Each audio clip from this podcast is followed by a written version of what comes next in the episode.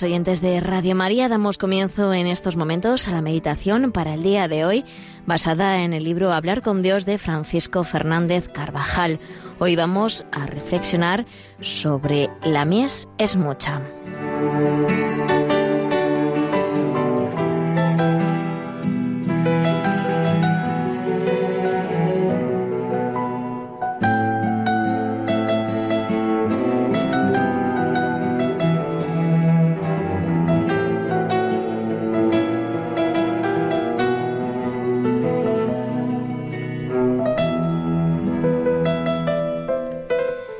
Entre los que seguían a Jesús había un numeroso grupo de discípulos.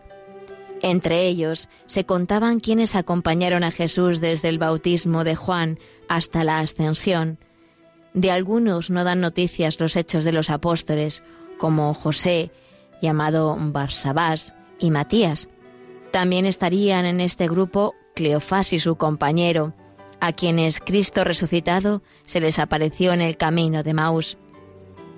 Sin pertenecer al círculo de los doce, estos discípulos llegaron a formar una categoría especial entre los oyentes y amigos de Jesús, siempre dispuestos para lo que el Maestro los necesitase. Con toda seguridad, formaron el núcleo de la primitiva iglesia después de Pentecostés.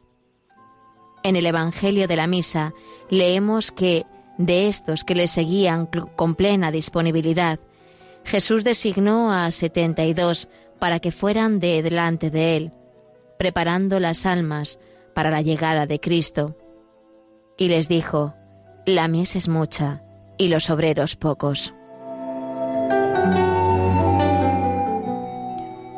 Hoy también el campo apostólico es inmenso, países de tradición cristiana que es necesario evangelizar de nuevo, naciones que han sufrido durante tantos años la persecución a causa de la fe y que necesitan nuestra ayuda, los nuevos pueblos sedientos de doctrina.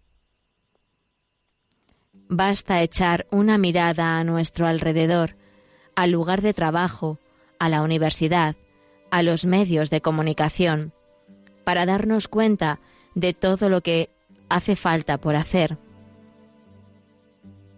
La mies es mucha. Países enteros y naciones en los que en un tiempo la religión y la vida cristiana fueron florecientes y capaces de dar origen a comunidades de fe viva y operativa, están ahora sometidos a una dura prueba e incluso alguna que otra vez son radicalmente transformados por el continuo difundir de la indiferencia, del secularismo y del ateísmo. Se trata, en concreto, de países y naciones del llamado primer mundo, en el que el bienestar económico y el consumismo, si bien entremezclado con espantosas situaciones de pobreza y miseria, inspiran y sostienen una existencia vivida como si no hubiera Dios.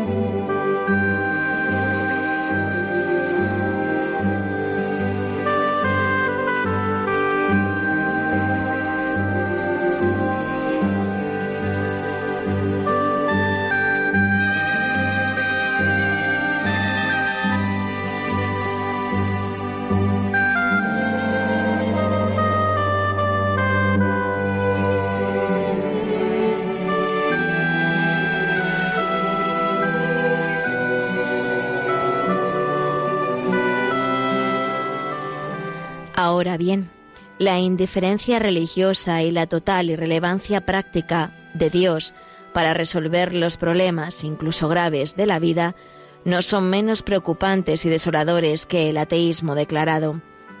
Y también la fe cristiana, aunque sobrevive en algunas manifestaciones tradicionales y ceremoniales, tiende a ser arrancada de cuajo de los momentos más significativos de la existencia humana, como son los momentos del nacer, del sufrir y del morir. De ahí proviene el afianzarse de interrogantes y de grandes enigmas que, al quedar sin respuesta, exponen al hombre contemporáneo a inconsolables decepciones o a la tentación de suprimir la misma vida humana que plantea esos problemas. Ahora es tiempo de esparcir la semilla divina y también de cosechar. Hay lugares en los que no se puede sembrar por falta de operarios y mieses que se pierden porque no hay quien las recoja. De ahí la urgencia de nuevos apóstoles. La mies es mucha, los obreros pocos. En los primeros tiempos del cristianismo, en un mundo con una situación parecida a la nuestra, con abundancia de recursos materiales, pero espiritualmente menesteroso, la naciente Iglesia tuvo el necesario vigor, no sólo para protegerse de ser paganizada desde fuera, sino para transformar desde dentro una civilización tan alejada de Dios. No parece que el mundo de hace dos mil años estuviera mejor o peor preparado que el nuestro para ser evangelizado. A primera vista, podía presentarse cerrado al mensaje de Cristo, como el de ahora. Pero aquellos primeros cristianos, apóstoles todos, con las mismas armas que nosotros, el Espíritu de Jesús, supieron transformarlo. ¿No vamos a poder nosotros cambiar el mundo que nos rodea, la familia, los amigos, los compañeros de trabajo?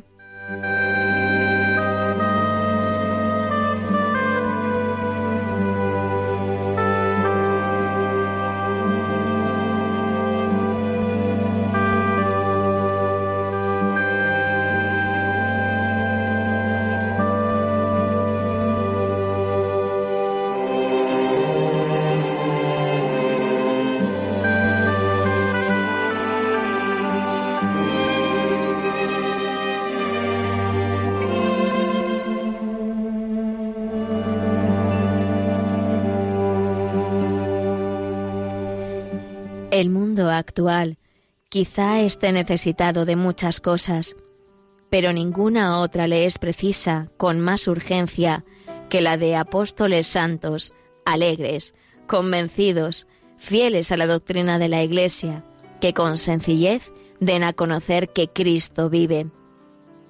Es el mismo Señor quien nos indica el camino para conseguir nuevos operarios que trabajen en su viña Rogad pues al Señor de la mies que envíe operarios a su mies. Rogad, nos dice. La oración es el medio más eficaz de proselitismo. Nuestro afán apostólico ha de traducirse en primer lugar en una petición continuada, confiada y humilde de nuevos apóstoles. La oración ha de ir siempre por delante Desgarra el corazón aquel clamor siempre actual del Hijo de Dios que se lamenta porque la mies es mucha y los obreros son pocos. Ese grito ha salido de la boca de Cristo para que también lo oigas tú. ¿Cómo le has respondido hasta ahora? ¿Rezas al menos a diario por esta intención?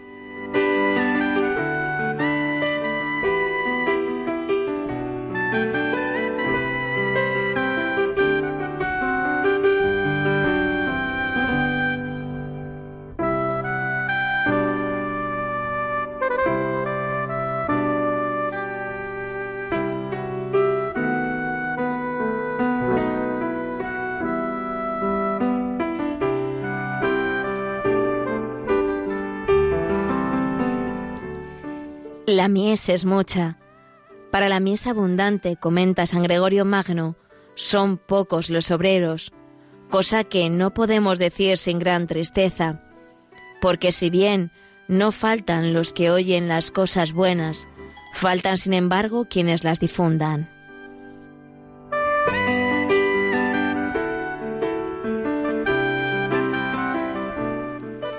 El Señor quiere servirse ahora de nosotros como lo hizo en aquella ocasión con quienes le acompañaban y después con todos aquellos que le han querido seguir de cerca.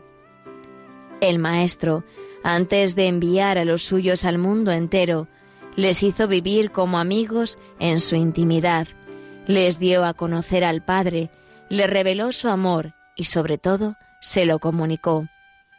Como el Padre me amó, yo también os he amado a vosotros, os he llamado amigos, porque todo lo que he oído a mi Padre, os lo he dado a conocer. Y añadió, a modo de conclusión, os he destinado para que vayáis y deis fruto. Con esta caridad hemos de ir todos a todos los lugares, pues el apostolado consiste sobre todo en manifestar y comunicar la caridad de Dios a todos los hombres y pueblos, esa caridad con la que nos ama el Señor y con la que quiere que amemos a todos. El cristiano será apóstol en la medida en que sea amigo de Dios y viva esa amistad con quien se encuentra cada día en su camino. En un mundo en el que la desconfianza y la agresividad parecen ir ganando terreno, nuestra primera preocupación ha de ser la de vivir con esmero la caridad en todas sus manifestaciones. Cuando quienes nos tratan, por muy alejados que se encuentren de Dios, vean que nos fiamos de ellos, que estamos dispuestos a prestar una ayuda, a sacrificarnos por el bien de personas que incluso no conocemos, que no guardamos rencor, que no somos negativos ni hablamos nunca mal de nadie, que siempre nos encontramos dispuestos a colaborar. Pensarán que los cristianos somos diferentes porque seguimos a alguien, a Cristo, a alguien muy particular. No quiere decir esto que nunca tengamos diferencias con los demás, sino que las manifestamos sin aire de agravio, sin poner en duda la buena fe de las personas, sin atacar aunque estemos muy lejos de sus ideas, cuando nadie queda excluido de nuestro trato y de nuestra ayuda, entonces estamos dando testimonio de Cristo.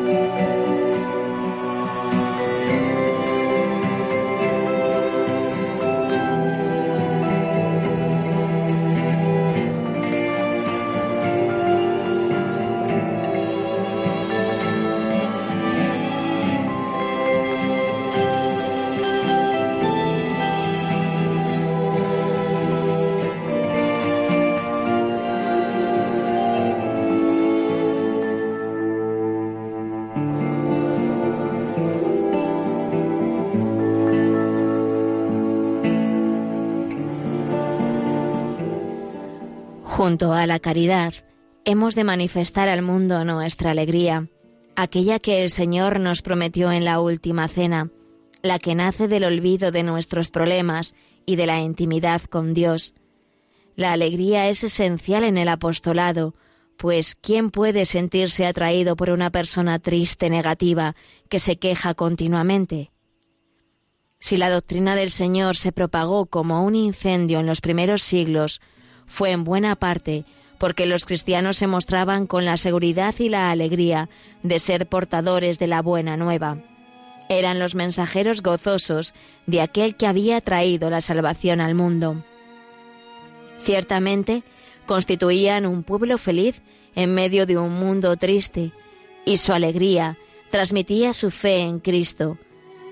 Era portadora de la verdad que llevaban en el corazón y de la que hablaban en el hogar, en la intimidad de la amistad, en todo momento, porque era la razón de su vida.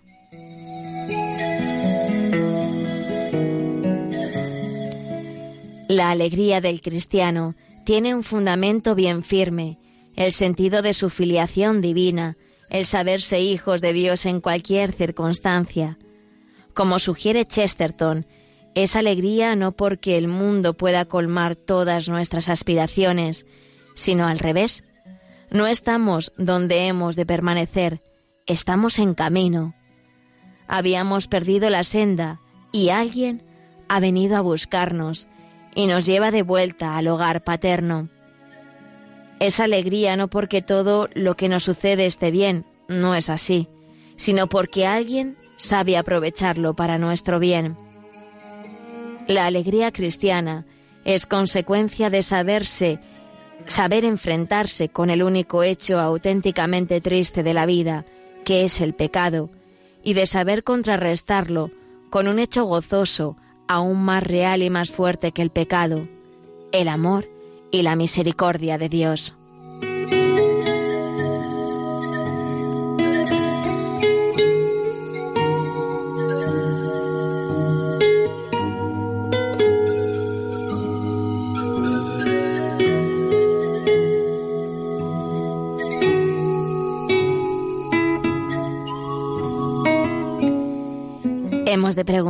Si realmente reflejamos en nuestra vida ordinaria tantos motivos como tenemos para estar alegres, el gozo de la filiación divina, del arrepentimiento y el perdón, de sentirnos en camino hacia una felicidad sin fin, la inmensa alegría de poder comulgar con tanta frecuencia. El primer paso para acercar a nosotros, a otros, a los caminos de Cristo, es que te vean contento, feliz, seguro en tu andar hacia Dios. Y junto a la alegría y la caridad de Cristo, hemos de saber expresar la posesión de la única verdad que puede salvar a los hombres y hacerlos felices.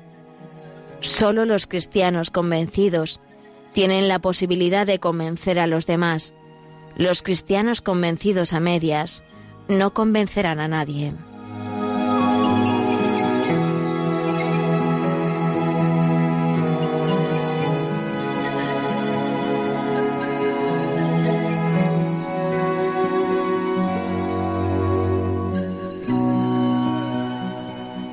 Finaliza así la meditación para el día de hoy, en este jueves de la semana vigésimo sexta del tiempo ordinario, sobre la mies es mucha.